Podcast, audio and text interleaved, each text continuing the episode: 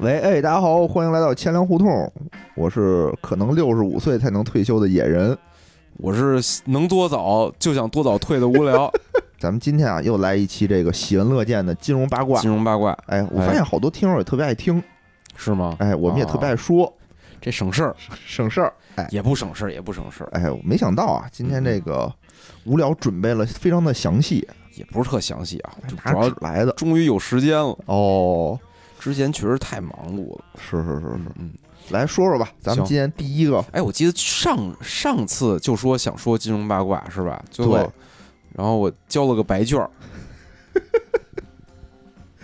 对，苦苦支撑了一期，实在是，呃哎，真是最近啊也老不知道录什么是吧？啊、啊。咱们不知道录什么之后吧，我们就痛定思痛，啊啊！哎，我们就就是是有什么录什么 我们就做了一个这个企划，哦。哎，其实我有很多想录的，哦。先给大家稍微汇报一下啊，哦，行行行。比，如说这个电视机的选购，不是，我想做一个关于电视机的一系列的嘛，啊是是啊，首先呢，咱们就得先聊聊这个现在这电视机都分什么型号，哎哎。对吧？怎么选购？我哎觉得这里面学问也挺多的，哦，因为我之前给我妈买电视机的时候，我上网一看，就各种的这种术语哦看不懂了，就看不懂。嗯嗯。啊，然后我就是秉承着就是。越贵的时候越好的，但为什么呢？后来我又琢磨了琢磨，研究了研究，嗯，为什么？因为它贵啊，哎，这还真不是，嗯就是每个嗯品牌它那不一样，就你千万别那个上了当。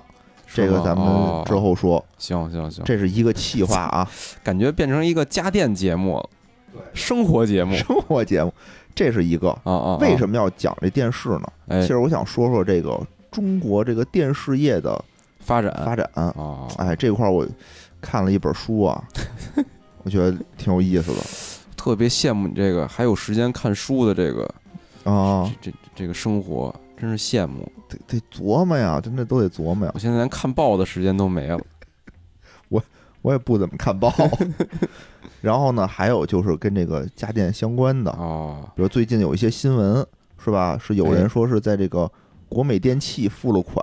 哦，这哎不不是新闻，这是我告诉你的。哎，不是前两天我看网上有了哦，是吗？啊？对对对对对，就是付了款拿不着货。哦，这事儿就国美现在比较比较危险，而且我有朋友嗯是在国美电器入职，现在都哦就年前早就给遣散了哎呦喂，啊。国美的这个兴衰也是一段佳话，是吧？对，到时候咱们哦也聊聊这几个气话，然后苏宁到时候咱们有机会也再聊聊。行行行，嗯可以。今天呢，咱们还是先来这八卦，又给大家画好多饼，也不知道什么时候他妈能实现。真的是，哎呦，真的是坑挖的太多了。上次我记得说聊一期金融八卦，然后最后就是只有一卦只有一卦啊。今天咱把这个七卦啊，咱啊，补上啊。补七卦嘛。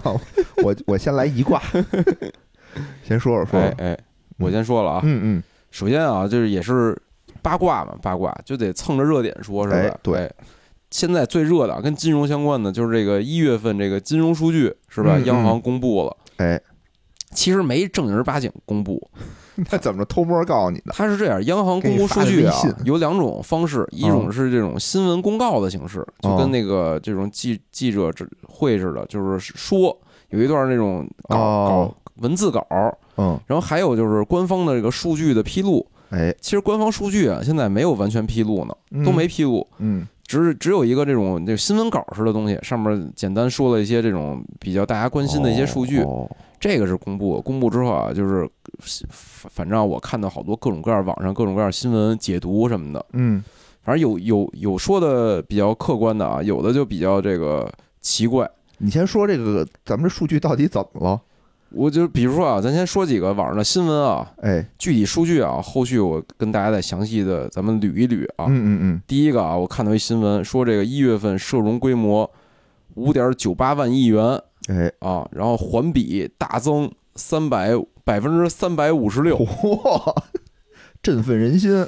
是是。嗯其实啊，就这种啊，它不，比如价格啊，一般用环比是吧？就涨涨了跌了，比如哦对对对股票你是吧？你都是环比是吧？对，就是这种社融数据啊，很少用用环比的，你跟你同比。你跟它是一个非常有周期性的这么一个数据。哦，就是说新闻说环比大增，百分之三百多，没什么意义，没意义，没意义。哦，就是一般十二月啊，可能就是，比如社融什么呀？就是嗯之前也说过啊，比如一一是直接融资是吧？就是发债什么的，嗯政府债、企业债，还有一个就是银行贷款，对吧？之前哦节目我记得也说过，说那个财政部都说了，这个各种债啊要提前安排，人家早就给安排好了，是吧？所以十二月本来就低，哦，就是比如四季度的这个债发债的这个给你批的这个额度，你可能你嗯三季度就给用了，对吧？所以就提前，这这之前他们有一期节目记得说过对这事儿，对对对对，啊是说过，所以你环比没没有任何意义啊，哦我以为你说年前都得把账清一清，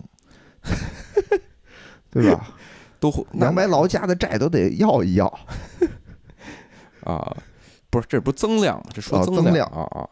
然后第二个啊，说这个有解读，说这个说这社融这个今其实社融是不理想的，这个就是那个哦三百都不理想环比大涨百分之三百啊。啊，然后但是呢，就是有说了，说为什么这个社融这回这个不不理想啊？嗯，是因为一月份啊是春节，春节可能这社会的各种各样活动啊相对停滞了，哦，没有啊。时间去借债了，对，大家都放炮去了，是吧？加特林去了，但是这个啊也不科学，就是我、哦。我捋了一下，从一八年到现在的一月份的这个数据啊，嗯，就有春节有不是春节的，也有涨也有增的，就是这这跟春节好像没有什么直接的关系。比如这个二零年一月啊，嗯，二零年就是就是二零二零年。二零二零年哦。一月就是春节，然后嗯。社融呢增长了这个百分之八，哦，所以还是不错的啊。你就同比增长，就比二零一九年增长了对对对，8%一般说这种都是同比，哦。很少用环比的。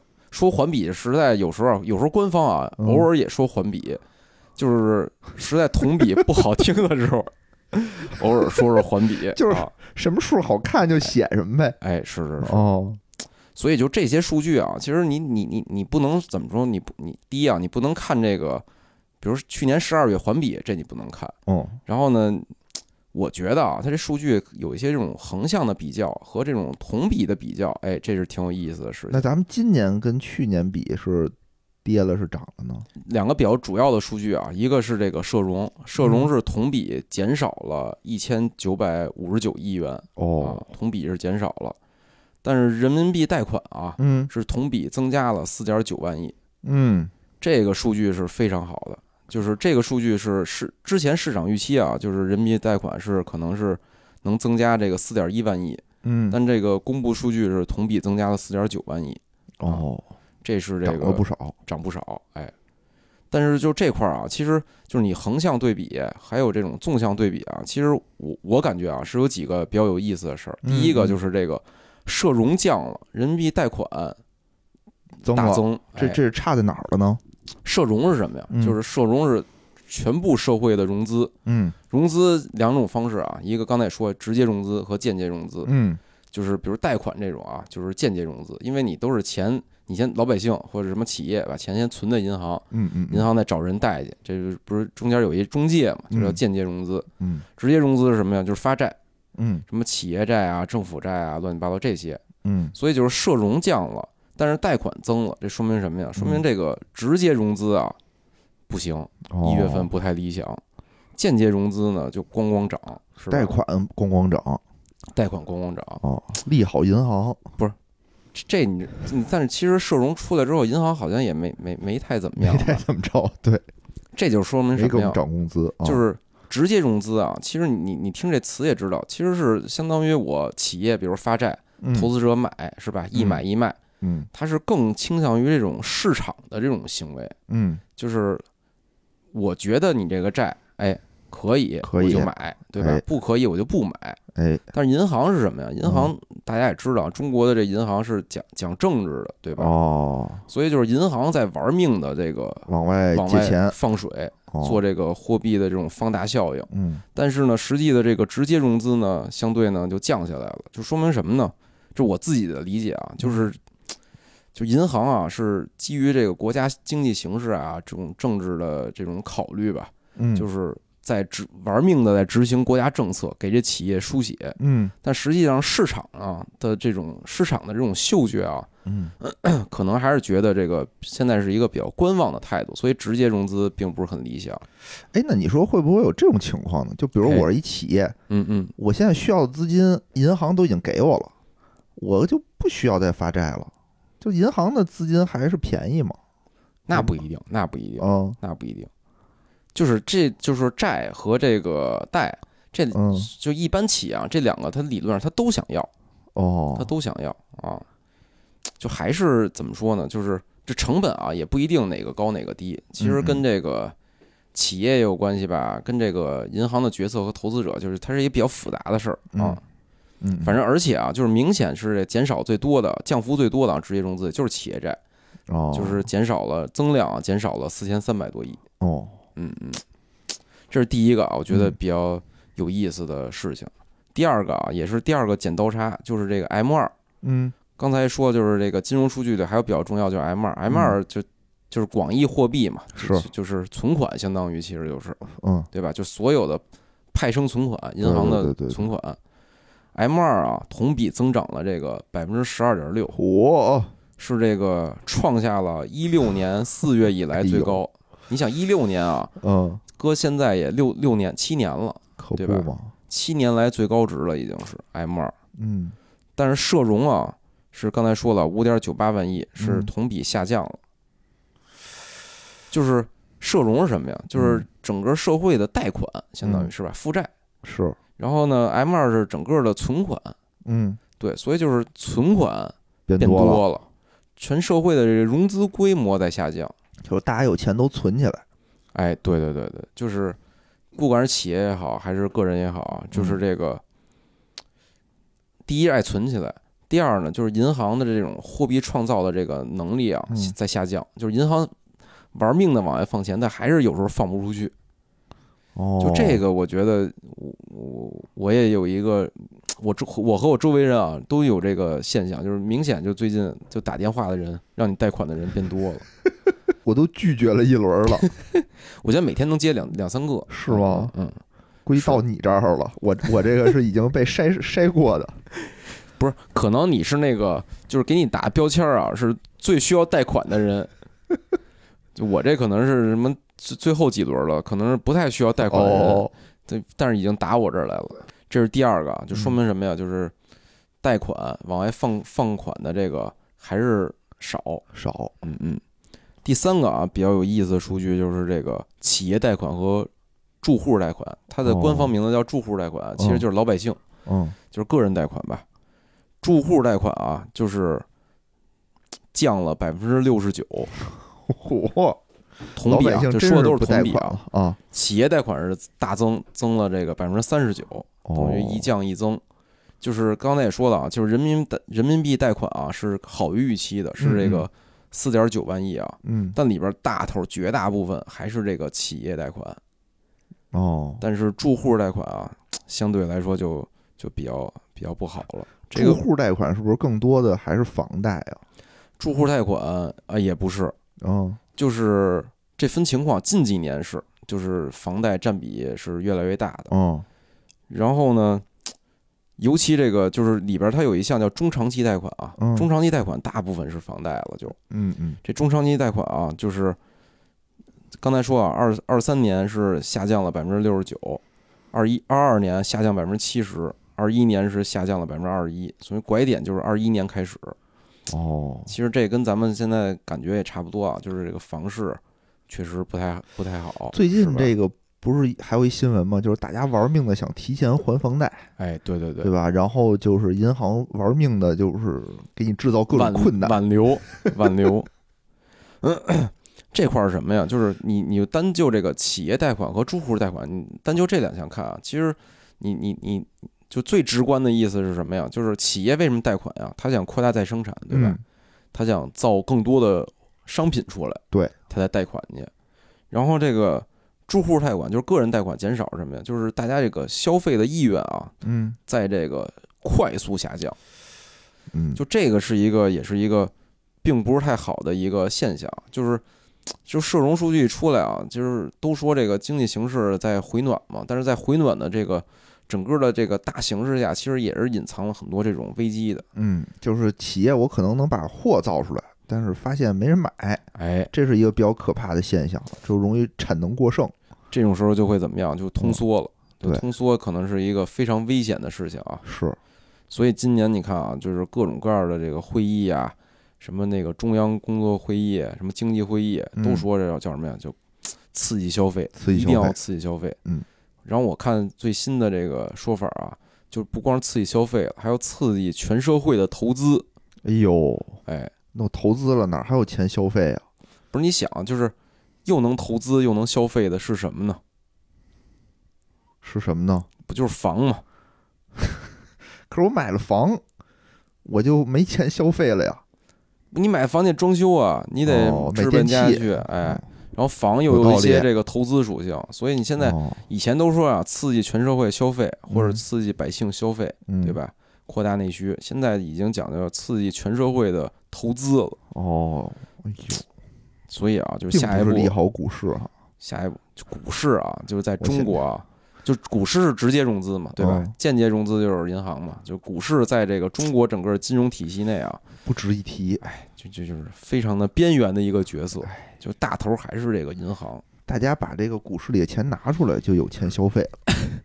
不是，我觉得啊，股市里的钱在整个这个金融体系内啊，也也不太多，也不太多。我觉得每天我这个钱在股市里，总有别人替我消费，还不如取出来我消费了呢。买茅台不如买茅台，是吧？真是，然后还一个啊，就是也是比较有意思的，就是刚才说那个，就是这是全是个人了，就是个人的存款和个人贷款的这个之哎，间也是有一个剪刀差，哦也是他们的这种差距啊在拉大。嗯就是一月份数据啊，这个存款嗯就是个人存款啊，嗯增加了六点二万亿。嚯，但这也特逗啊，嗯就是我我看那个，就是我也看了翻了前几年的这个新闻发言稿和最终的数据的对比啊，嗯。就我感觉这个数据可能口径有些问题，嗯，就是往每年都增加。就是在他那个官方数据里，啊。就是近几年啊存款的增加都是十万亿以上的，哦，但是他在这个就是新闻稿里说的是增加六点二万亿，这两个哦。口径啊可能是有不一样，所以就是这块儿我还是想等等那个官方数据，我我我现在盲猜啊，官方数据出来应该还是得增加十万亿以上的，哦，反正增加不少啊，嗯，确实增加不少，贷贷款增加多少啊？贷款增加这个两千五百亿，这不是一量级的呀。这俩本来啊也不是一量级本来也不是一量级啊，但是咱就看这增长率吧，嗯。增长率一个是增长了百分之十二，就是按这个六点二万亿的存款的嗯。增长率是百分之十二，然后呢，贷款呢是同比减少了百分之六十九。哦呦，这就是刚才说的，只是消费和这个生产的关系啊。嗯现在这个就是非常明显的体现出这个就是储蓄和购房的关系了。哦，就老百姓这个，反正是不是说明老百姓兜里有钱了，这其实不花？这个啊，我也就是存款和贷款啊，这个就是增长率嗯。的这个这个走势啊，我也是看了看，从一八年到二二年啊嗯。的这个官方的数据啊，就不说那二三年的新闻发言稿了，嗯嗯。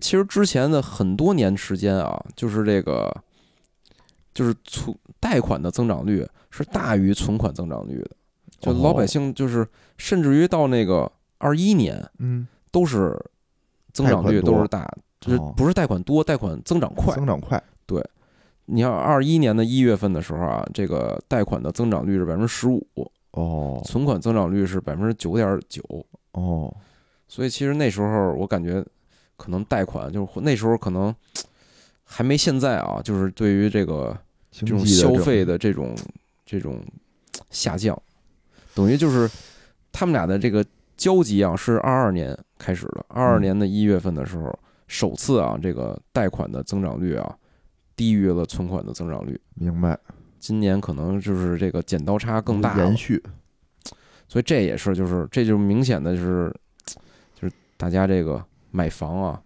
和存款之间这关系，大家吸 开始这个爱爱存款了，更爱存款哦。本来中国就爱存款是吧？对对对，但中国爱存款也爱买房，所以存完款都买房了。买房了。那现在呢，可能是都大家都在开始观望。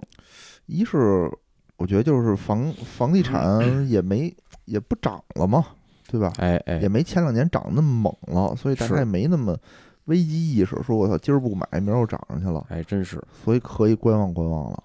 我印象里我，我我买房是一九年买的吧，嗯，还是一八年呀？就那时候我还有这种紧迫感。一八年我是一八年买的是吗？就那时候我还有这种紧迫感呢，哦，就感觉这个赶紧买，不买可能又要涨。要涨，但是确实啊，现在可能嗯大家没没这种感觉了，是吧？嗯，反正我也不买房，所以我也对我也确实没怎么关注过这个没没太房价。关注过不过现在你看各地啊，都开始出各种各样的这个政策 刺激政策了。啊。对，最近看着什么那个房贷，对吧？房贷最高你可以还贷还到八十岁，不不不，这已经不行了。还有还有看到成都，成都是九十五岁还到九十岁，九十五岁的，还有。已经有九十五了，是吗我？看今天的新闻说什么是北京地区的某交行的支行，说我们这儿就是你申请申请可以到达九十五岁，但是它有一定的条件，就是你的什么哦担保人和你的还贷人、哦退休金加上什么工资得嗯是月供的两倍，哦。但反正也不是不能突破嘛，是可以突破的。我当时看到九十岁的时候，已经有些这个，就是明显就是超过了中国的平均的寿命了。啊应贷尽贷，对吧？是吧？应贷尽贷，应还应买尽买。所以你说这个就就敢退休吗？确实，要真真那样也不敢退休？不敢退休，所以马上国家非常贴心的出了这个延迟退休的政策了嘛，知道你们不想退休，哎呦，不是，关键我觉得现在啊，就这些政策啊，似乎就是。就是你越给政策，可能就是大家越越觉着越害怕再等等吧，是吧？啊，是吧？是，但是我觉得啊，有一非常直观的事情是什么呀？就是 M 二、m 二创下了近七年的新高啊。M 二代表什么呀？有点吓人啊。就是你理论上啊，就是嗯 M 二，比如百分之十二，就相当于你贬值了百分之十二，对对吧？那物价会涨百分之十二，那那倒不一定，嗯，那倒不一定。咱咱那个物价那个指数啊，嗯，可能跟这 M 二它就不不是一部门出，考虑问题的方式也不一样。是是是。就比嗯如说吧，它那个 CPI 的增长，因为里面不包括房房子嘛，是是是，对吧？所以你感觉没涨，但其实它有的东西，其实最近也也没涨。嗯反正啊，就是 M 二是一个非常直观的，而且我觉得 M 二是一个你很难去操作的一个数据。嗯 CPI 是一个，因为它它是一个盲盒，里边哦什么东西占有占多少比重，你其实不知道，嗯对吧？但是 M 二为什么说是很难作假？因为 M 二是存款嘛，你各银行你得披露年报啊，啊对对对，年报审计公司都得给你签字的呀。嗯，而且你不能说，你不能说我今年 M 二我想降降，然后你跟这个中国三千多家银行说你们给我改年报去，对吧？就这玩意儿人一加也就没必要，加出来了，我觉得这也没必要。所以这个数据是非常客观的一个数据啊。嗯就是这个数据其实就是在告诉大家，你你这钱你别存了，你存完了赶紧给我消费去，是吧？不消费你就今天的十块变成明天的九块，你可是你想想啊，就是大家刚经历了这三年，嗯嗯，对吧？这兜里可能就蹦子儿没有，好不容易说我这个最近缓过点儿蹦子儿没有，这十万亿哪儿来的？就我也奇怪呢，哪儿来的呀？不过啊，就是有一种说法啊，嗯。在西方国家，嗯。这个咱们社会主义啊不没有啊，在西方国家啊，哦。当这个货币超发的时候啊，嗯。是这个贫富差距会极端的拉大，哦，哎，所以就是有钱人更更有钱，它有一个这种放大效应。但是西方国家啊，你就想咱们只，能那个，只能说西方国家啊，你要想金融危机的时候，对吧？嗯嗯。咱们当时是出台了四万亿，那个时候我觉得也是一次这个财富迅速拉大的一个过程，是是是，对吧？你当时没上车的人，就就哎就就很麻烦。当时买股票的人也也不怎么样，但是现在真的，就现在的房当时买房真是当时买房真是上车。对呀、就是你说的就是买房啊，不是我说呀，但是你说万万一啊，全全社会投资啊，投到股票市场里，可能也，你说那时候投投到股票市场里可能也一般。是吧？那会儿零八年不正是高点吗？就血本无归，就就拉的更大了。财富的重新分配，对可能还是靠股市来的，是吧？但是那会儿那会儿的房价跟现在房价就又完全不是一回事儿，嗯嗯，对吧？嗯？现在你是到了一个这个 顶点的这个位置，但是我感觉现在可能在涨，是不是现在是一个可能要有这种购房需求的人啊，现在可能是一个好的时机，上车的时机。是吗？嗯嗯，就我我也不太清楚，就是我对房价这块儿也没关心。因为现在各地，包括北京啊，比较好贷，我我听说北京的政策已经开始松动了。哦啊，是吗？对对对，但是就是说好像新闻上不让播，但是已经松动了。不让播，但是我们已经知道了，不是你刚才不是说了吗？有有一都到九十五岁了五吗？岁了，我听说有些就是那什么认房认贷的政策，北京也要改了，已经有地区要改了。哦，嗯嗯嗯，看吧看吧，我所以现在上车可能是一个好时机啊，大家可以琢磨琢磨啊。但是这块儿吧也有不同的说法，比如说有的那个这个叫什么，就是这种投行之类的，嗯，给出的建议就是近几年不要投资，就是说现在大环境太差，不要投资，反正各种说法都有。你看投投行给的不要投资，可能主要说的是这个资本市场。有可能。但是啊，我最近就是我身边我观察了一下，嗯嗯，就是虽然感觉这个数据呢不容乐观，嗯嗯嗯，但我看了我身边的一些事儿，我感觉还有一点这种不不不，就是整体数据啊，就我嗯。刚才挑那几个啊，是觉得就是在这种整体向好下的一些隐患的数据但是大的环境，你想这个人民币贷款直接增了四点九万亿，啊，就就就就就就还是不错，还是不错。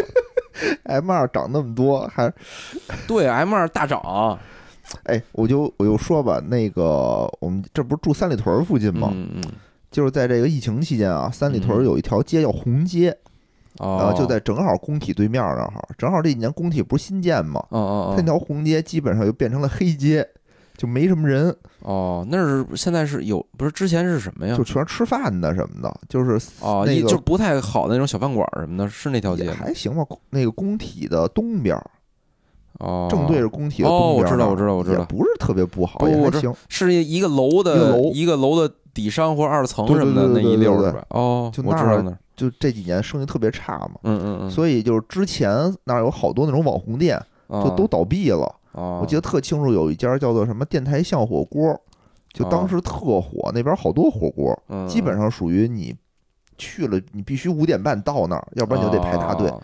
已经倒闭了。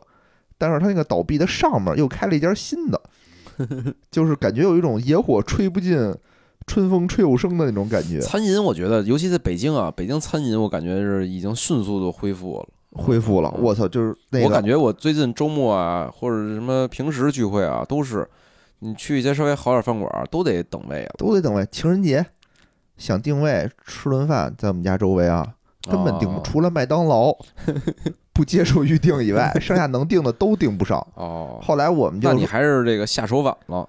没有，后来我是是，你像这个情人节是周二嘛，哎，我是上一个礼拜的礼拜五差不多订，哦，就已经订不上了。然后呢，我媳妇儿就说说，要不然咱就订周日吧，咱提前点儿。就哎，就周日都订不上，都满了。哦，所以有时候我就感觉说，大家不都说现在的年轻人都不搞对象，都不消费了吗？我觉得挺猛的呀。我觉得啊，就是这个聚餐这种这种事儿啊，哦就是还恢复的会很快很，快很快，对对。但是大笔的这种大的头儿的这种投资，可能还是会还是需要一些信心的。在国家还需要国家再给一些信心啊，行行行，看吧看吧。所以就现在正好，我觉得可能是一个拐点，哦，而且咱们国家一般是再拐一会儿呢？拐点，再拐不就上去了吗？再再拐一会儿，你以为是掉头是吗？我觉得咱国家是这样，就是一旦啊，就是金融数据中有一些这种苗头性的东西的时候，就会非常强力的一些刺激政策就出来了。咱们国家是就是这方面，我觉得是比西方国家可能好一些。行，反正买房啊，能干到这个九十五岁，让你干到九十五，那咱这个工作是不是也也不能那么早就退呀？不能那么早死。对嗯啊嗯，这国家都替你想好了。都替你想到前头，政策划好了，政策都是组合拳。组合拳，哎，哎所以最近啊，又有一条新闻，哎，就是说今年有可能出台延迟退休的政策。哦，今年有可能就出了，对，但我当时看到这条新闻的时候，因为网上炒得沸沸扬扬啊，嗯嗯，我以为说政策出了呢，后来发现其实政策根本就没出，这是一条纯八卦。这就跟什么似的，就跟那个什么注册制、啊房产税，就每年啊都都得说说都都能发出点新闻来啊，，这是从哪儿来的呢？嗯嗯是从这个中信证券的一调研报告，他说的哦。他说有可能今年要落地了。就中信证券吧，有的时候我觉得不太准，中信证券因为是一个大的这个证券公司嘛，嗯嗯，它经常会给某只股票给予什么评评测，对吧？买入增持、持有，嗯嗯，还是什么减少？羊毛，就但凡啊，就他经常会在高点说要增持、要买入，给予买入的评级，然后大家买就听他的吧，买了买了就他妈套。反正就感觉他妈这些大型的券商啊、投行啊什么的，就不是那么靠谱。是是，然后什么中金公司在嗯二零二二年出了一个什么当年的十大预测，出了十大预测，九个全是错的。我当时就说说这个他妈预测，我们钱粮胡同也能来呀，就错呗，比谁不要脸呗。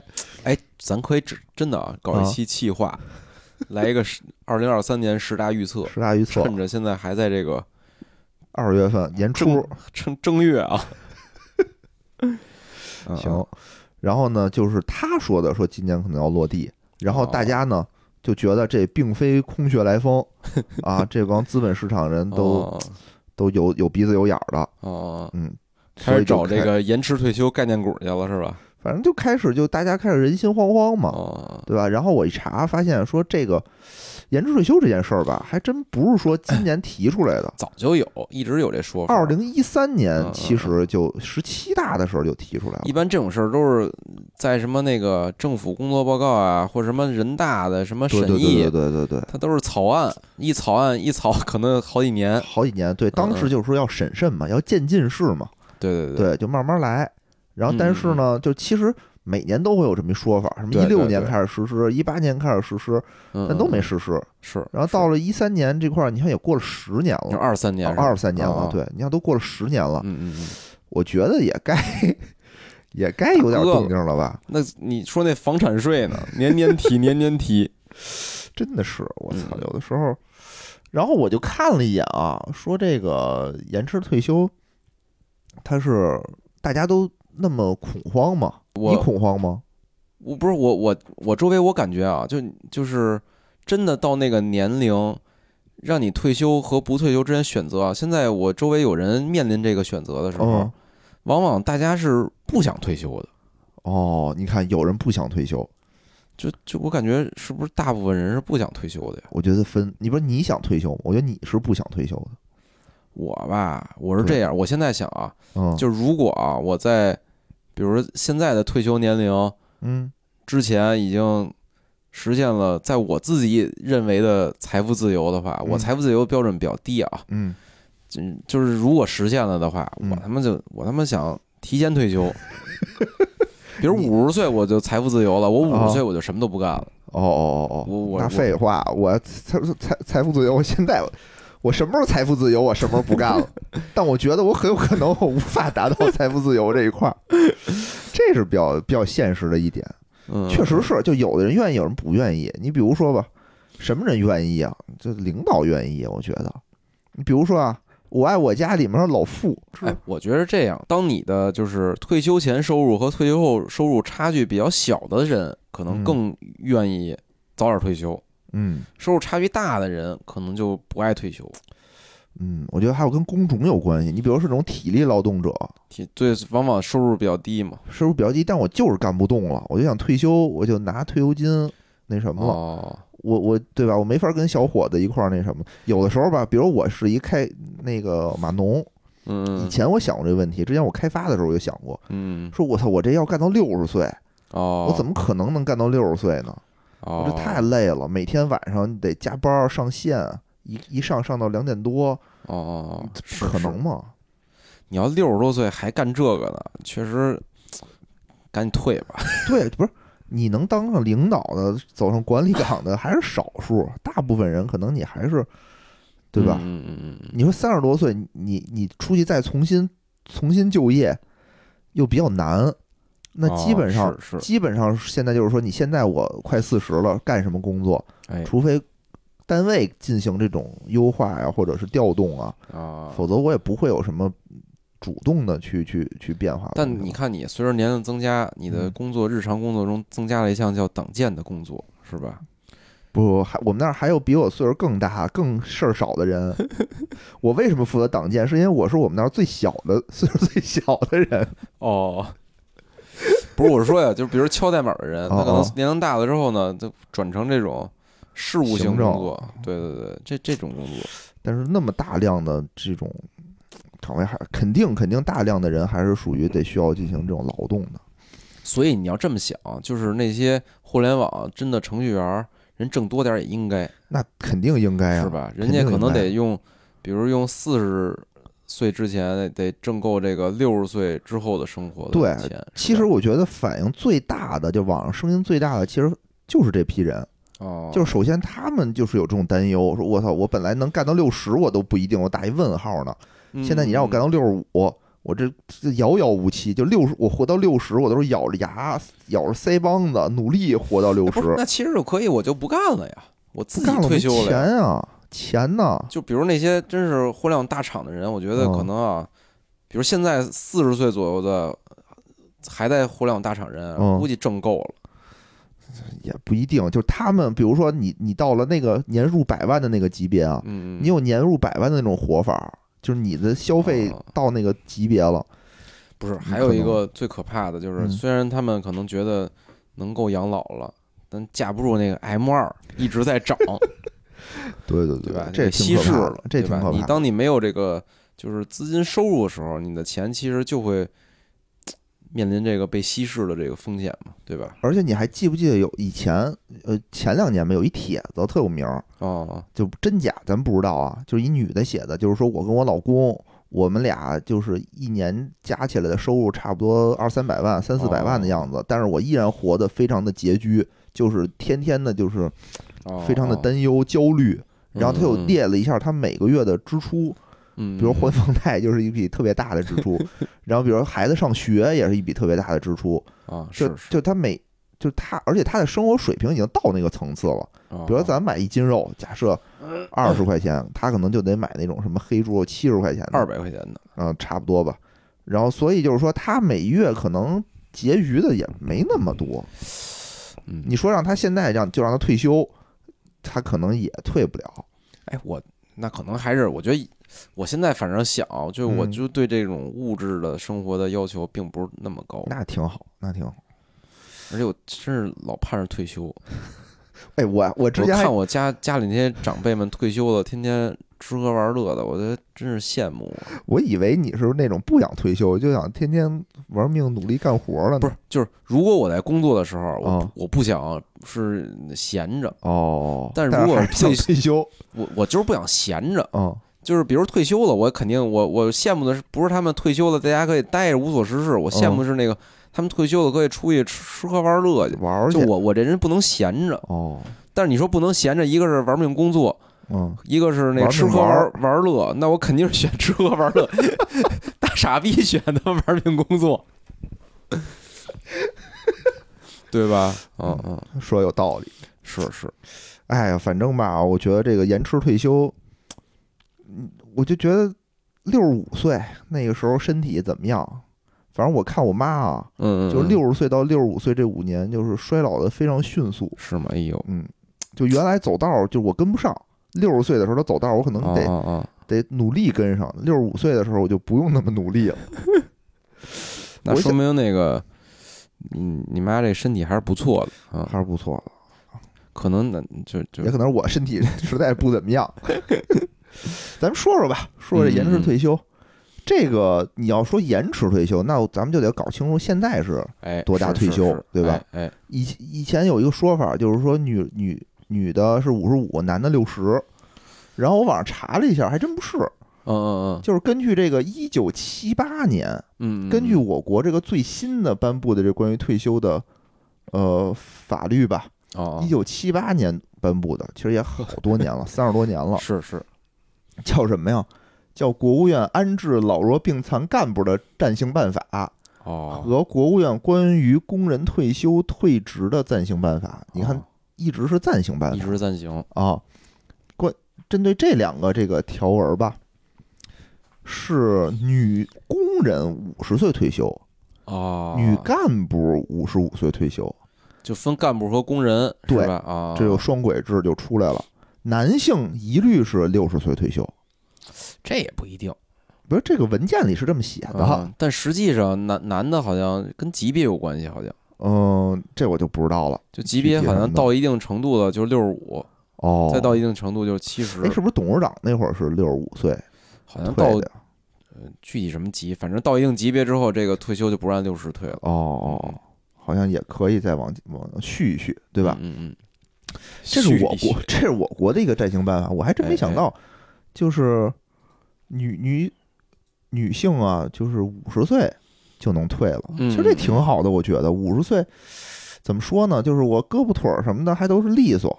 但你想，他是因为是工人，工人可能在工作过程中这种劳动负荷特别大，五十岁就有点扛不住了。五十岁可能对这对就是精力啊体力消耗已经极大了，然后呢，我就想啊，我就想，就是那咱们这次普遍的一个说法是要全部调到六十五岁，就是做到 你说的那种女权，就全都一个岁数。我印象里，我之前看的一个说法是说阶段性调，啊先从六十二，先六十二退，然后再什么六十三退，它阶段性的往它叫什么呀？去去去推广。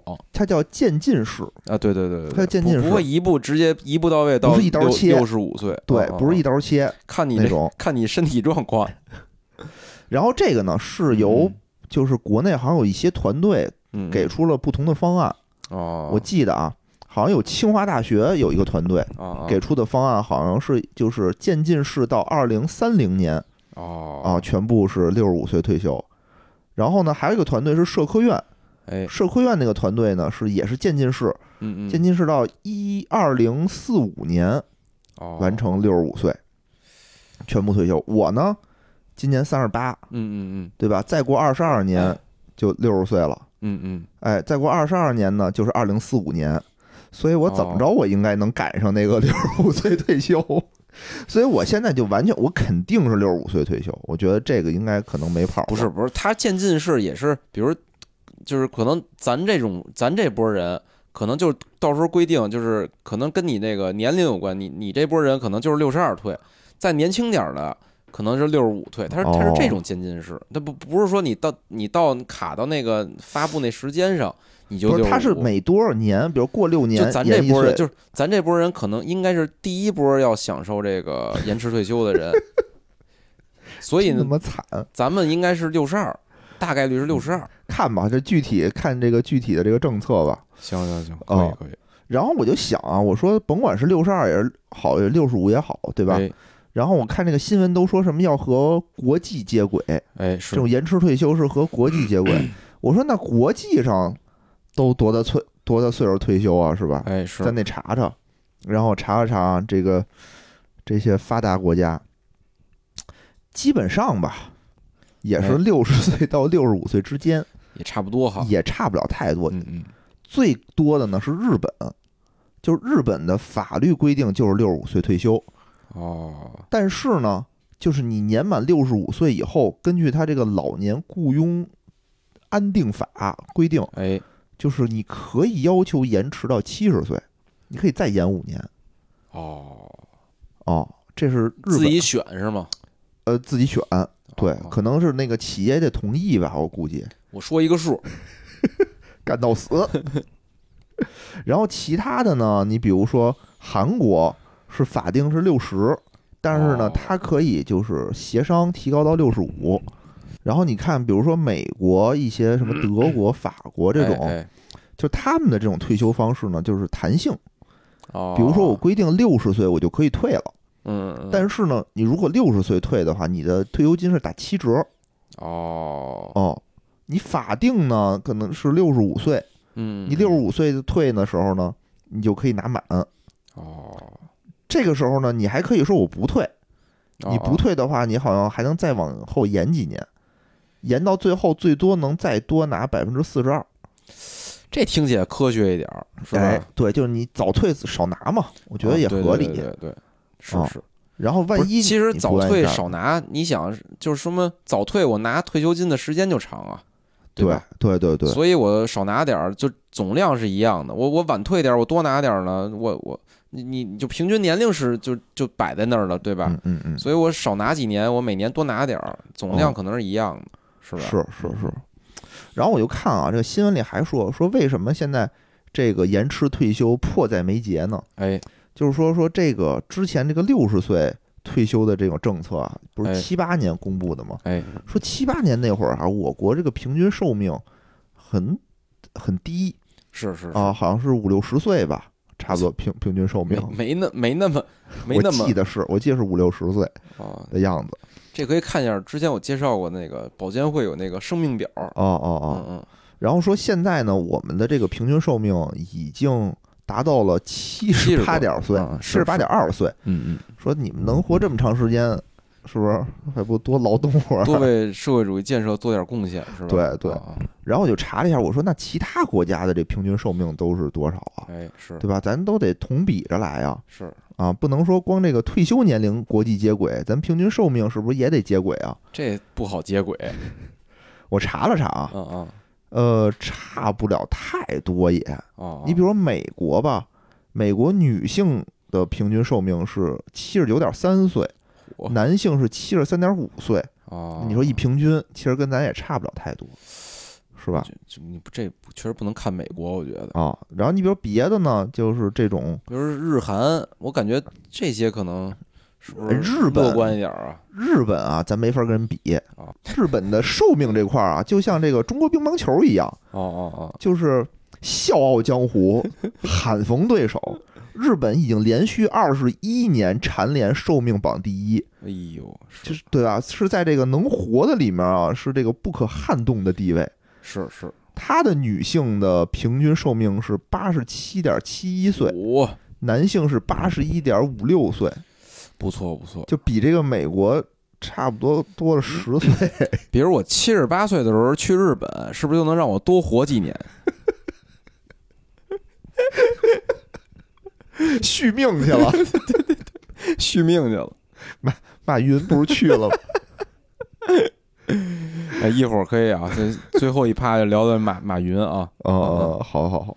然后这个韩国呢，平均寿命也很高，啊啊，说他们这个差不多，这个叫做保健福祉部嗯，发布的这个数据，说平均寿命八十三点五岁哦，啊，也挺高的，不，错，也不错。也不错。对对对，你看这个禁枪的国家和这不禁枪的国家啊，这平均寿命就是有差距。哎，法国，你看法国也八十多岁啊，法法国国是不是禁枪吗？应该，反正我知道，就是枪支这块儿最泛滥的不就是那个美国美国吗？这平均寿命一下就下来了。岁数大了，是不是那个容易冲动？而且他们，你看，就美国，就是尤其这个好多这个底层啊，就哦一堆大胖子什么的，心脏病什么的，哦，就肥胖也特别多。是是是是是，嗯，美国这平均寿命确实啊，不不不太嗯不太乐观。而且你看这个法国吧，他平均八十二点四岁，嗯嗯，它的退休年龄法定退休年龄是六十二岁。啊最近呢，就是他们想罢把罢工嘛，最近他们想延迟两年，想推迟到六十四岁，然后大家就不干了，啊然后就下楼开始遛弯儿。但是啊，但是这是我国的一种就是报道，说他们那边全民大罢工什么的，啊啊啊，好像法国那边就是罢工这件事儿啊，就跟咱那个下楼抽烟一样，就是干着干着活儿说，哎，那个今天没什么事儿，咱去罢个工吧，咱去游个行什么的，不是不是说罢工是一个平常事儿，就游行行，游行是特平常。好像特平常的一个事儿。我之前啊，就是看国内，就是之前是是什么时候，反正就就前就是咱们还新冠疫情的时候，哦就是法国各种游行，上街游行，就是咱那个媒体官方媒体就报道，就是感觉哦那边就乱的不行了。哦后来我就问了我一个就是在那欧洲的一朋友我说这个我说你们那边是是那个最近闹挺大的游行的嘛？然后他给我拍视频说：“你看啊，这是那个我我我这小镇他们正游行呢，啊，因为那个我们这个球队输球了。说这边游行啊，就是什么事儿都能出来游个行。这个输球了，你看这个这堆人都上街闹事儿，开始。”足球流氓，真不是真不是足球流氓，就是感觉人那边真的啊上街这赢事儿球了可能也游行，对吧？输球了也游行，就好这个。哦，就是那什么，就是那阵儿那个俄乌战争的时候，他们那边不是那个电价涨得特别大、哦特别高，然后国内就说是俄乌战争给欧洲弄特惨，大家都上街游行抗议什么的。然后我就问他，我说是是，大家对这个电价到底什么什么感觉？他说确实贵了一点儿，嗯说确实也游行了。嗯然后但是你看啊，他这个游行是因为那个我们这个当地球队输球了，就好这个，就好这口这我们这听友里要有这个法国朋友，也帮我们科普科普，是这么喜欢游行吗？法国不是就是就是游行的那个就是发源地是吧文化嘛，就是法国大革命之后哦给他们这个好游行，国家就是注了这么一个游行的基因。而且我问那是德国朋友，你想这还德国也游行，哦游行他说这虽然我们这儿你看也游行啊，但是法国比我们更狠。法国可能踢平了就得都得游行，不能输。好溜达，好溜达。嗯嗯，嗯，反正这个咱们我觉得啊，就咱们这个退休年纪如果接轨的话，那咱们平均寿命也得往上提一提。没事，到时候也得咱咱们看能不能去一些 平均寿命比较高的国家续一下。续一下。嗯，嗯然后还有一种说法啊，就是说为什么大家要这个延迟退休呢？就是说这个退休金啊不够了，啊，是是，对吧？这是一个就是比较比较叫什么统一的一个说法，统一的说法嗯说咱们现在这个退休金的这个政策叫做现收现付制啊就是咱们现在交的退休金其实是发给咱们父母这一代人的，不给咱存着，不给咱存着，就是你有余你有剩余，哦比如说你没花下去，剩下来的东西以后存着都是你的啊，啊，对吧？然后咱们的孩子，咱们的孩子在工作了以后，然后交的这些这个退休保险，嗯嗯嗯，就是给咱们的，哦相当于这么一代一代的。哦，但是呢，最近这个咱们国家这个生育这个数量嗯好像不是很乐观是已经负增长元年嘛，啊对？吧？嗯去年的这个人口好像是只新生儿是突跌破了一千万，是九百多万，我记得是反正是新生儿数量是低于那个死亡的，啊，急剧减少。所以说，我我看了有一个社科院出的一个图啊，嗯嗯。好像说就是按照现在的这种缴存方式，嗯嗯嗯，好像是到二零三几年，嗯，然后嗯这个就见底儿了，就咱们这个养老保险就见底儿了。而且你不是，你看这关键是这样，就现在已经有很多的这个新闻已经说了，就是说，就是社保的这个资金现在就是非常紧张，而且是比如国家，比如有那种我前阵看新闻，什么烟草嗯，又拨了多少多少的钱，就是结转到那个社保基金里，哈哈，然后什么那个罚没的什么资金转入社保基金，然后央行的那个结余的款项转入社保基金，就是很多的地儿都在给这个社保基金现在在输血，输血。就我现在抽烟，可能也是孝顺父母呢。我今天多孝顺了他两根儿。哎，可是你看啊，我这儿看查出了一组数，嗯嗯就是咱们这个社保基金啊，其实每年基本上都是在增长的。对对对，但是增长里边可能除了咱交的，还有一些别的收入。你看，嗯二零二一年呢，我国城镇职工基本养老保险的总收入是六万亿六万亿啊，支出是五万六千亿哦，啊，所以二零二一年其实也是挣的。哎，整个这个二零二一年的结余呢是五万两千五百七十四亿元。啊，嗯，这是哪年？二二，二零二一年二零二二年的啊我还没有查到，可能还没有出吧。反正就是怎么说呢？就是这社保基金现在其实是很多方在支持着，已经开始了。嗯，嗯，就是其实就是到咱们退休时啊，肯定是不乐肯定观。是延嗯延迟的，肯定是延迟的。乐观不乐观，我觉得这事儿就交给国家吧，就让他们去想吧。不是，你就从就是每每个国家的社保其实都是这样，就是就是当代人养上代人嘛。对对对对对。所以就是当代人减少了，这这一定是一个不乐观的事情。对可是你看啊，就是这你不能说，比如说人少了，让他缴存变多了，那也不合适。可是你说这种少子化、老龄化这个问题，不只是咱们国家啊，就是很多国家都有啊。所以咱国家为什么要出那个三支柱嘛？嗯，就是你要个人养老了嘛，自己存钱呀。存存存存存，你看美国就吓得我赶紧存不是，。你看美国不就是那个嗯，就是第三支柱个人养老金就极其发达嘛？真是，我现在特别怕，等我有就是退休了，有了时间了，没钱没钱了，就想哦哪儿玩儿什么都又玩不了，就卖房，卖房那会儿房可能也卖不动。不这个，我觉得就是北京应该不至于。再怎么，那个人口负这不是败家子儿吗？操，老了老了，等于你跟家里头啥事儿啥也没赚，就开始糟践，这 这不行，我觉得。就我虽然没给家里添砖加瓦，啊啊，那我也不能败这个家呀，是不是？这不是有有这个传承吗？你比如说你们对吧，都嘎嘎买房，我这也没买，但我也就卖。嗨，所以现在呢，我觉得网上对整个这个退休政策啊，还是一个比较恐慌的一种感觉啊，啊。我看说什么都有，对吧？大家又说说说，你看啊，现在嗯很多企业对这种三十五岁以上的人，嗯就是说我们就不招了，哎，就是招三十五岁以下的。说那万一我三十五岁我就没工作了，哎，我干什么去哎？这事儿我之前想过，啊我其实特想干滴滴，啊特想，我现在就特特别想拉活儿去干滴滴，我就为什么呀？我感觉那样我能接触好多好多人，就每个人聊聊天儿，我就觉得这一天特别的有意思，哦，而且特忙碌。你不觉得干干滴滴特忙碌？是是代驾我又不想干，我就想哦干滴滴。代驾都喝多的对对对，没我关键法跟他进行我还交流还还那个风餐露宿，骑一个小电瓶儿，啊还是比较苦。干滴滴我还挺喜欢，我还真想过这事儿，就以后我要哦失业了，我就拉滴滴去，拉滴滴拉到六十五没问题，哦！对吧？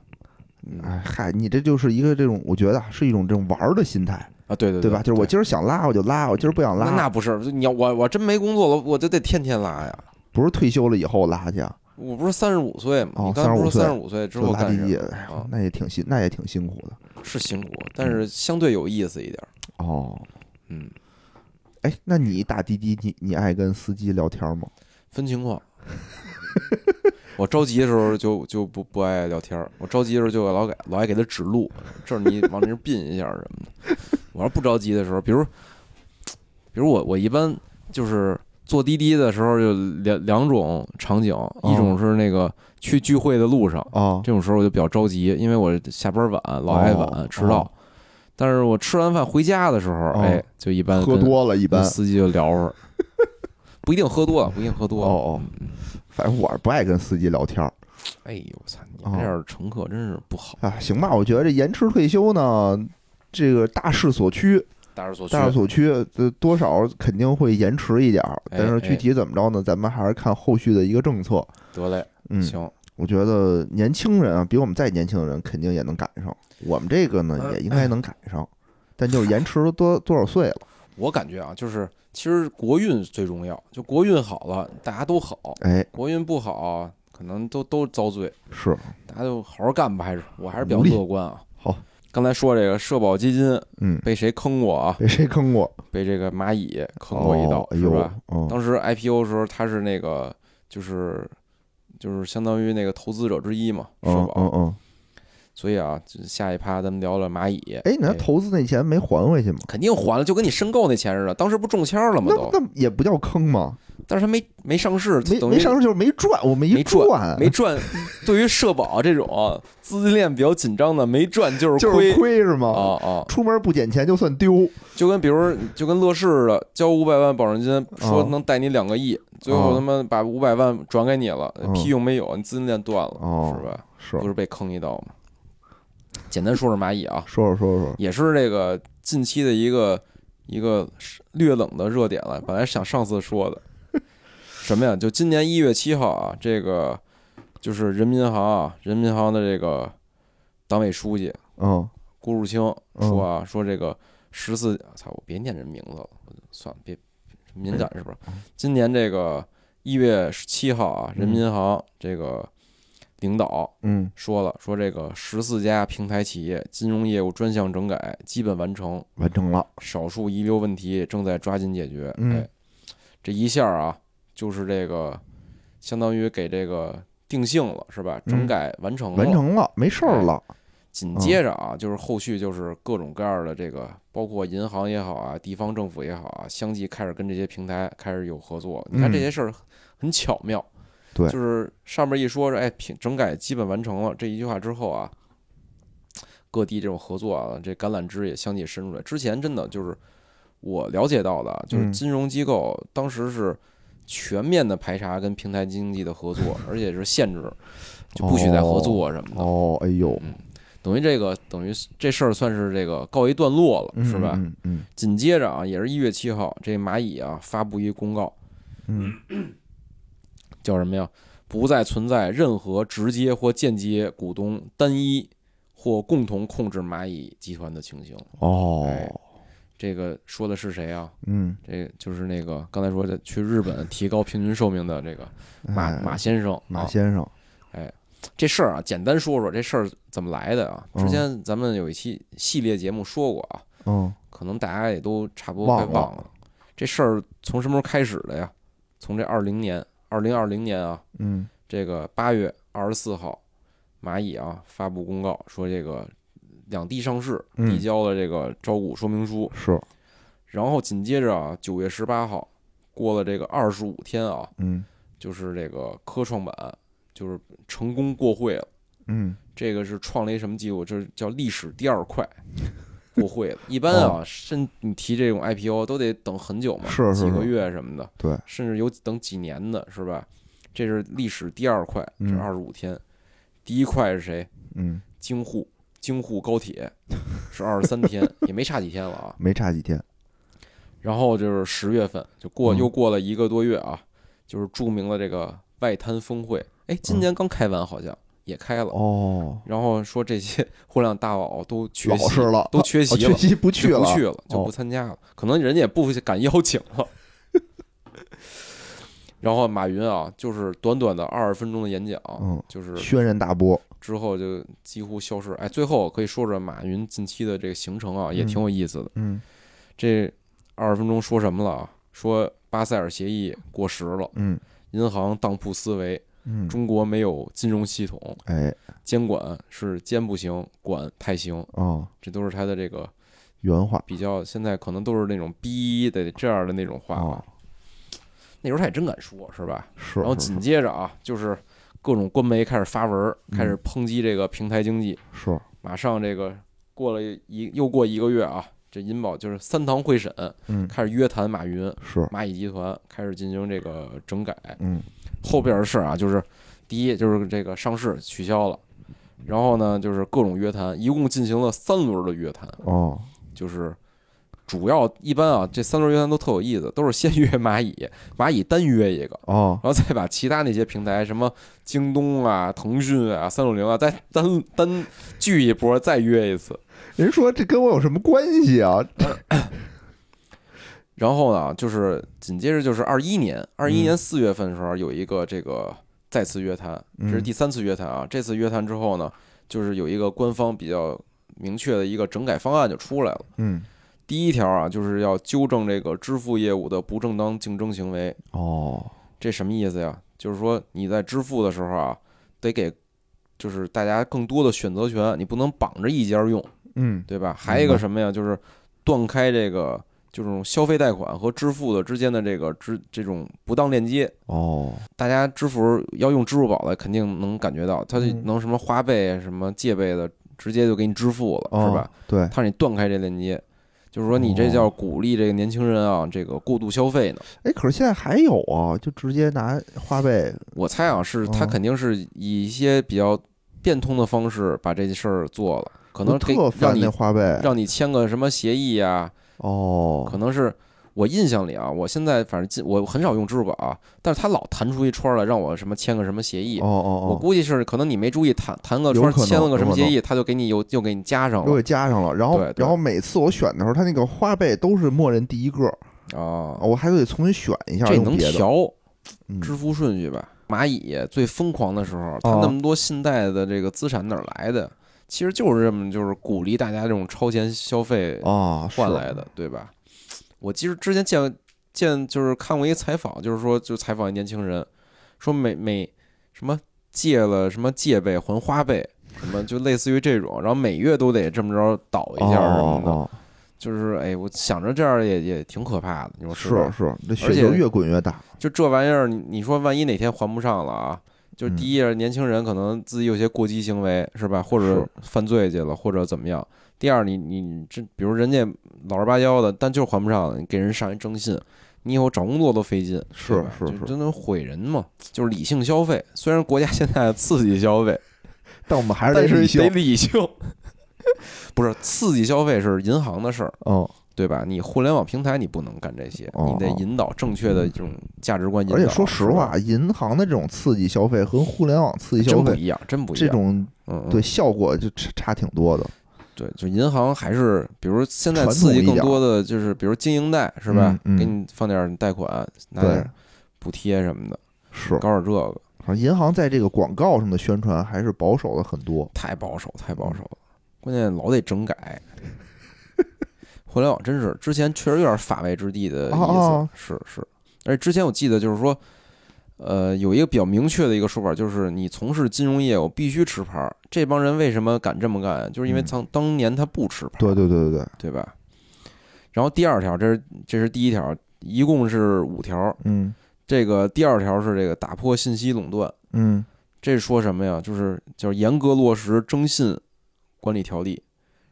这信息垄断什么意思？就是我，比如我是嗯蚂蚁，对吧？嗯我有一支付宝，我获得大量的这种支付的这种信用类的数据，嗯我拿这些数据干嘛？给你放贷去，对吧？嗯这就是我把征信这个业务和这个贷款这业务，就是就是哦之间是是是是连连着的，对吧？嗯嗯就是说必须征信必须独立经营，哦，你不能说我用你信息我就可以给你放给你放钱了，这不行。对，这就一是垄断，二是就是这肯定是有一些问题的，对吧？嗯就是我我我在你这儿用支付宝的时候，我没同意你做这些事情，你把我信息就收集对对走了，对对吧？对。这之后就是这块儿呢，就是也是应该是二一年比较重要的一件事儿啊，一直都叫什么呀？就叫断直连，嗯就是说我的征信业务和我的信贷业务必须得独立出来。嗯比如蚂蚁后来也是成立了一个那个消费金融公司嘛，嗯然后也是在这个。哦，这不不是，它已经有了，已经有了，就是一个征信牌照，叫这个钱塘征信，是蚂蚁控制的。嗯目前是就是征信是这样，分成个人和对公嘛。个人征信现在有三个牌照，一个叫这个百行征信，嗯一个叫这普道征信，一个就是这个钱塘征信是蚂蚁的，等于这个哦断直连它也完成了。嗯第三个呢，就是将这蚂蚁整体深设为这个金融控股公司，嗯嗯，这也是就是咱们国家也是前去年吧出的这个金融控股公司的一个一个条例嘛，嗯。就是说你你也不是你你只要有三块还是四块以上牌照，嗯。原则上你就必须申请这金融控股纳入统一的管理，哦。你不能说我多块牌照，然后呢，我我我也不并表，就就跟蚂蚁一样，就是你你实际它的那个杠杆率你你都算不出来它是多少，哦它这可能这这边有点儿那边有点儿了，他不合不合并报表，一到蚂蚁那个年报上就是盈利和营业收入，是是是，是是，所以这个也是啊，就是他让他整改的一事儿。嗯。据说他已经开始在申请这个金控的这个牌照了。哦。现在一共批了的啊，都是这个国家的，一个中信，嗯。然后一个招商，哦还一个北京金控，哦。嗯，然后据说是他那个蚂蚁啊，蚂蚁还有苏宁嗯已经提出这个申请了。苏宁，好吧，苏宁可能，不过苏宁现在好像缓过点儿来了，缓过点儿来了吗？江苏好像政府给了他一些这个支持，我觉得啊，他就但是国美好像就没有获得支不持。不行了，国美确实不行。嗯，然后啊，这个就是第四点儿，第第四点啊，就是这个严格落实监管要求，什么嗯那个认真整改这违规放贷啊，什么各种各样的这个金违规金融活动，嗯然后严格控制高杠杆儿。就之前我记得我咱算过吧，它的杠杆率是不是多少来着？哇我说三百多好像是，哦，还挺高的。特特狠，特狠。嗯一亿飘十亿。嗯然后呢，还有就是完善公司治理，这哦就是说什么呢？就是说这个刚才说那个蚂蚁不再受单一什么什么控制了。之前我记得啊，咱好像也说过他是怎么控制这个蚂蚁集团的。，对，也挺详细的一个他是有一致行动人，他对他不是，嗯他是先有两个这个这种有限合伙的一个公司，这俩哦公司呢是一共占了蚂蚁的这个百分之五十三的这个股份的表决权。嗯然后呢，这这俩公司呢是他们那几个创始人啊，四个自然人哦联合控制的，股东都是那个分别持股。嗯从股权上看，马云不是那个实控人，但是他们就是签了一个一致行动协议。是现在是把这个协议解除了，拆开了。哦哦但是也有说法啊，嗯说这四个人啊，嗯反正那仨反正都听马云的，签不签这协议应该也都是听马云的，这就不知道了。反正从人从股权上和从这个法律上公司治理上已经是这个已经比较清晰了。解耦了，哎，是是。反正啊，就是还还呃还有这个第五条啊，就是这个严控这个基金产品的流通性风险。哦，这说的就是余额宝了。嗯，这余额宝大家之前也说过啊，就是最狠的时候啊，最狠的时候一点八万亿，哦，就是挺可怕的，比比很多这个股份制银行的这个存资款产都都多多了，哦。是吧？反正这几年一直也也在压降它，是是吧？现在最新的啊，我查到的是二一年是这个七千八百亿了，哦，已经降了，降了不少了，是吧因为？它利率什么的也都下来了，而且好像对对它也没有那么多的这种政，就它自己的这种营销政策好像也都没有了。我记得以前经常什么你存余额宝还给你什么加最高时候七点多，我记得就是啊可能那个基金收益可能四点多，蚂蚁再给你补再给你三点，加点什么的真可体验。金什么的，刚刚的给你整。那时候真不是体验金，那时候就是就是明着给你加钱生加，哦，我操！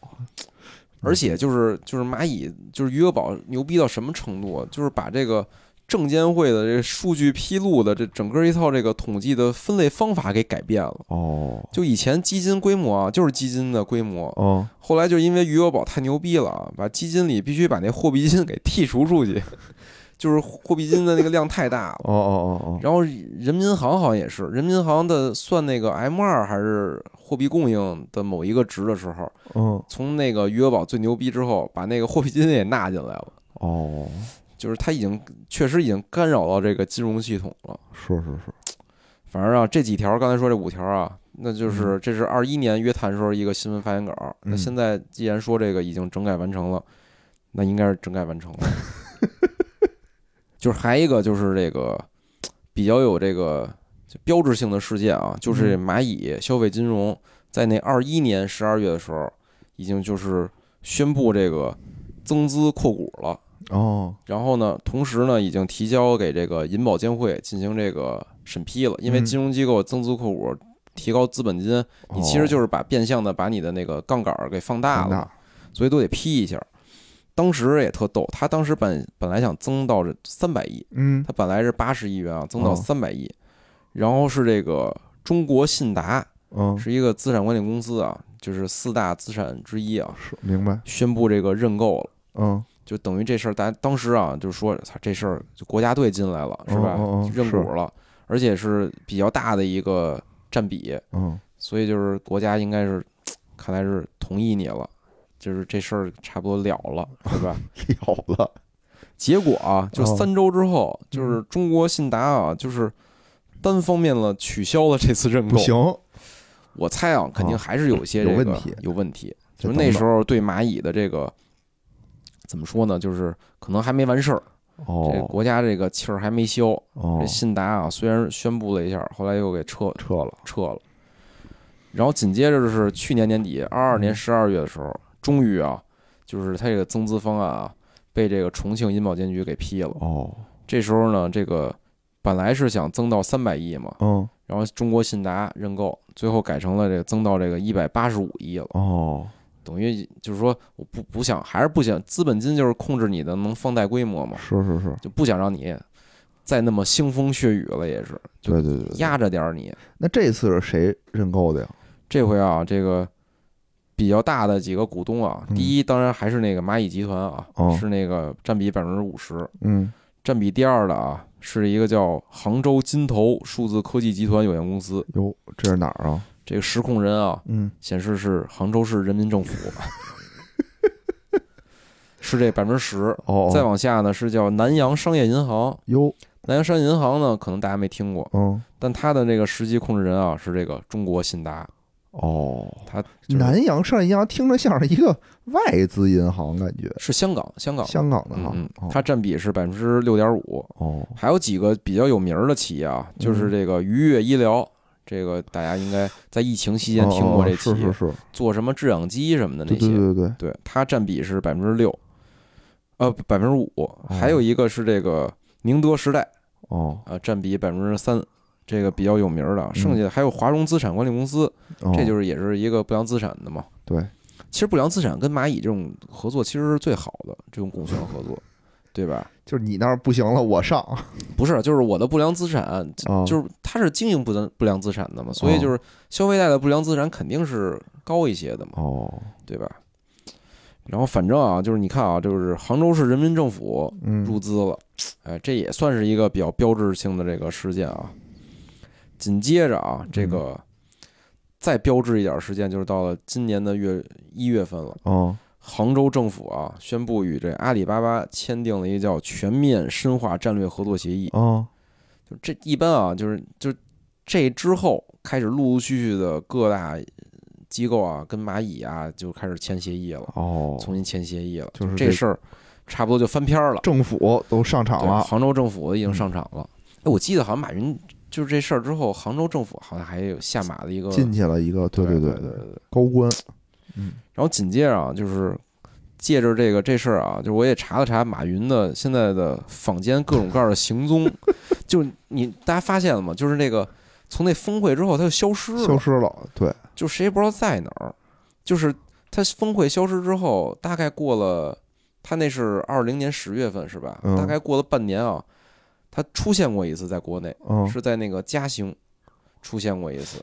是是不是一什么什么乡村教师的一个活动是吗？哎，这就是后边了，不是哦不是，他在嘉兴是考察什么那个农农场农考察什么农业什么的，哦。哦，然后紧接着就开始，你看啊，二一年十月份嗯，有传说去香港了，在香港，后来说去了荷兰和西班牙，哦。说也是因为农业的事儿哦，去的，说是荷兰有一个大学是什么全球的农农科的排名第一，哦。去那儿学习去了。他说以后就就是也有猜测说他以后可能深耕这个农业想。当袁隆平。啊，不不不，他应该不是那种，他是那种农业的那种整合呀、供应链什么的，哦，他想做这些了，给那个河马先生进货去了。然后紧接着啊，下一个有他关于他消息，二一年十二月的时候，说是马云不再担任这个浙江商会总会会长了，哦，等于彻底隐退了啊。嗯嗯。然后就是你说这个，就是二一年十二月三十号，他是线上嗯，参加了一个中国年度乡村教师什么获奖人见面会，哦，他是线上参加的。线上的，然后但线上他说了一句话，嗯。其实现在想起来也挺有意思的啊。他哦。他跟那些老师们说啊，说这个等这个疫情过去了，咱们再见面。哦，你看啊，往下看看这句话，它实现没实现啊？嗯然后就是二二年，你知道《金融时报》英国的那个《金融时报》那个有一篇那个这个报道说，马云啊和家人一直在个日本的东京生活，嗯生活了大半年。等于嗯你看啊，就是他线上参加这个教师见面会的时候，可能已经是在日本了。哦，那时候说生活了大半年，然后紧接着是二二年七月，就是去年七月，嗯，他又去荷兰了，哦。又学那个学农农业去了。学农去了。学农学工，哦，然后慢慢的啊，到这二农业学大寨呀，应该学荷兰，哦，学河南和学荷兰，然后就是今年一月初，哦，马云出现在哪儿了？出现在曼谷了。有泰国，哎，跟这个正大集团的董事长哦。这进行了一个这个会面，哦而这次会面呢，就是一次公开会面了。哦，你看这个比较有意思啊，之前那些啊都是说有人在哪儿哪儿看见看见他了，私下的，对，这就是一个非常官方的一个会面，跟正大集团。哎，然后呢，后边呢又又消失了。嗯然后呢，据传说是一月份是在香港过的春节。哦，我哎，我想象着啊，也挺挺惨的哈。哦，就虽然说是？虽然虽然说是在 在香港的那个豪宅里啊，什么几亿的豪宅里过的春节，惨吗？我没觉出来呀。我但是你想，就是尤其南方，我这么多年我都没出过国，我北京我都没怎么出去过。尤其你不是你像这些南方的人啊啊，就是一般春节还是喜欢在家乡过的，哎呦喂，是吧？都是回家。我觉得但他那时候吧，就是可能还不太想在大陆出现，哦哦，所以只能在香港。全世界到处玩觉得挺然后马上啊，就是最近的一个消息啊，我操，大哥，人家是学农去了学。农去了。但是你想，他当时就是马云这人啊，我感觉他的性格一定是喜欢抛头露面的。对，你看那个峰会上为什么说那些话，他自己肯定特骄傲，特别，特爽觉得自己说的不错。但现在得忍着了，是吧？嗨，吃一堑长一智吧。然后呢，就是一月三十号，离现在很近了啊，嗯，就是在香港又和这正大集团的董事长啊公开见面，哦还有董董事长的一个儿子哦，见面。这最逗的啊，说就是那个见完面，因为这是公开见面嘛，嗯然后正大集团啊，就是就是这消息一出之后啊，在港股啊盘中涨了百分之七十五，啊，这是为什么呀？就正大集团啊，就是就为什么就跟他见一面儿就涨这么多因？为正大集团啊，就是之前一直跟那个就是阿里巴巴吧，应该是、嗯或者说跟那个河马先生有有比较多的合作，就是在农副产品这哦，块儿。我知道，所以马云呢，感觉就是学成归来了哦，见了正大，可能未来想把自己学习的这个成果在正大上施展一下。不是，可能就是跟他在这农业、农产品啊、哦供应链上全面加强合作。哦而且正大好像也有什么商超什么的这些。嗯，反正正说两两天啊鸡蛋经常吃正大的，对对对对，两天反正说嗯正大集团啊市值飙升了九亿，我操，你就想马云的这个力量还是在还是啊在的，嗯。我太狠了！哎，我就看这个，就是这个他的这个行踪轨迹啊，嗯我感觉啊，就他那句话是对的。嗯，你看他慢慢的就往大陆靠近了，开始。你看最开始说什么呀？在荷兰、西班牙，然后是日本，然后香港不是，然后是泰国，啊，泰国、之后就开始在香港，香港，香港已经开始公开露面了。香港哦是吧？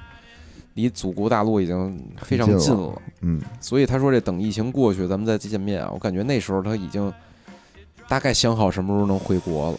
嗯，马云要来咱们千粮胡同做客一下，咱这市值是不是也得咱这市值啊，四百块涨到了七百？